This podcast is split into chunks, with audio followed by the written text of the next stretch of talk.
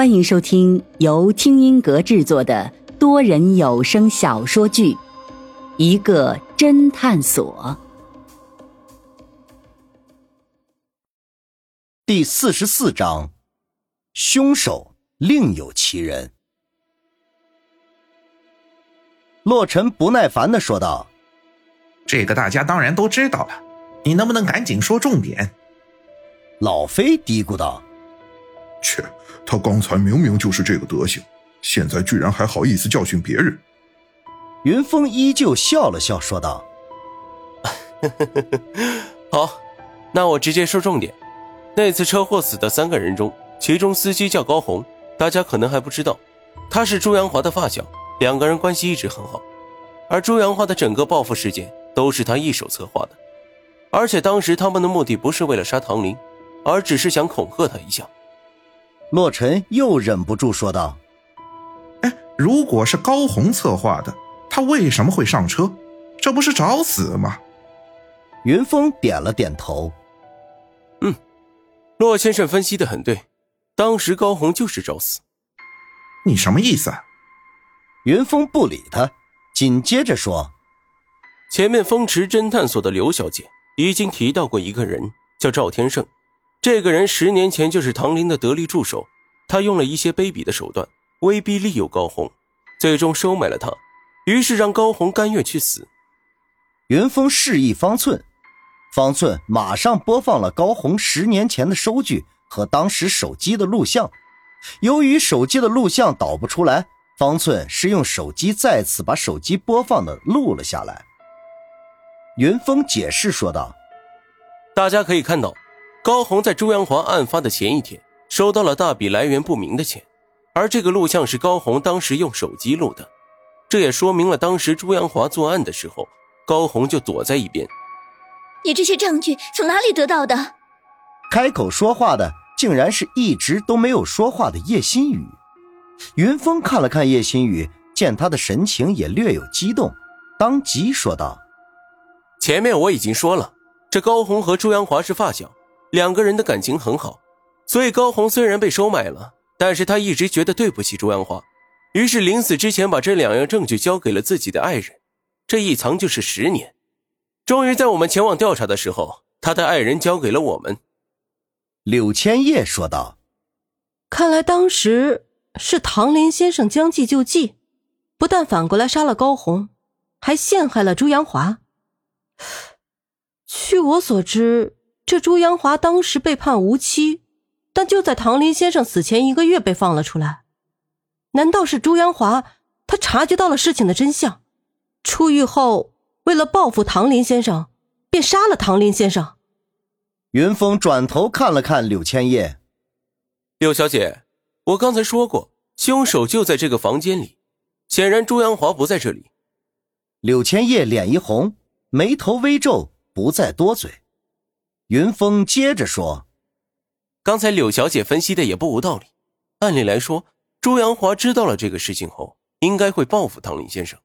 可是十年前这个案子里，受害人可不止朱阳华一人，而且唐林当时真正要杀的人，可不是高红，也不是朱阳华，而是他的合作伙伴，车上的那对夫妇宁江华夫妇。这一下大出众人所料，众人纷纷窃窃私语。”方寸不失时机地展示出了宁江华夫妇的照片。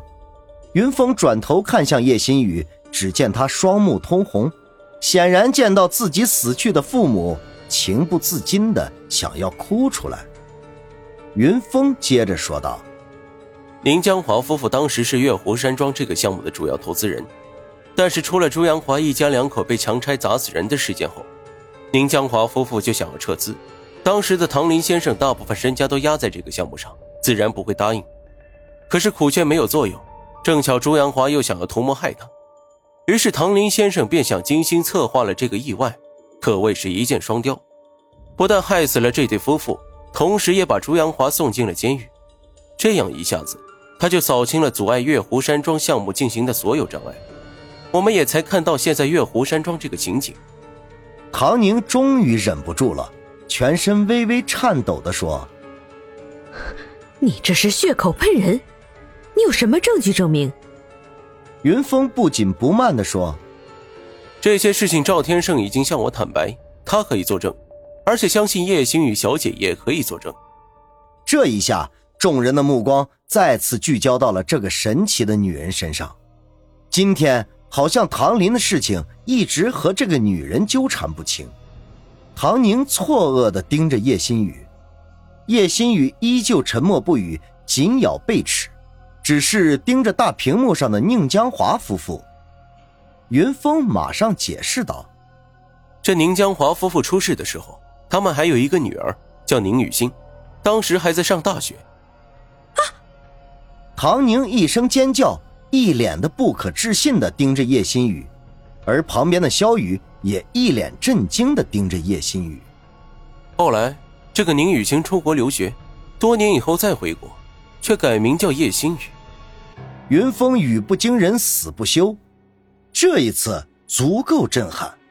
各家媒体再一次刷刷的注视着叶新宇，洛尘也被震惊到了。他小心翼翼的说：“所以，是叶星宇杀了唐玲先生。”云峰对洛尘的推断不置可否，而是继续说道：“叶星宇回国之后，开始调查当年父母去世之谜。”他首先去牢里探访了朱阳华，从朱阳华口中得知当年事情的确有蹊跷，可是他当时无论怎么查都没有线索，于是他居然为了真相，甘愿嫁给了唐林先生。这一下，众人开始对叶新宇有所改观。云峰注意到萧雨看叶新宇的眼神中由起初的震惊，渐渐变成了惋惜。云峰接着说道。可是唐林先生一生为人谨慎，岂能让叶星宇找到证据？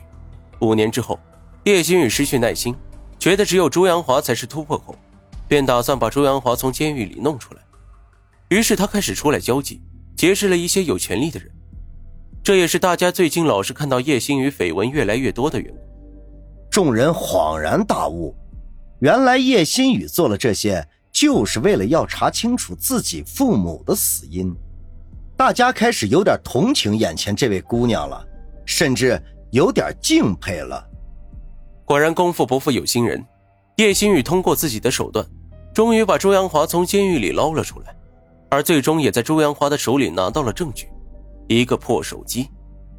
洛尘马上觉得不对劲儿了，插嘴说道：“不对呀，既然叶星宇拿到了证据，为什么不去告发唐林，反而要杀了唐林？”云峰终于转头正面回答洛尘的问题：“洛先生，我好像一直没有说是叶星宇小姐杀了唐林先生，不是叶星宇，那是谁？”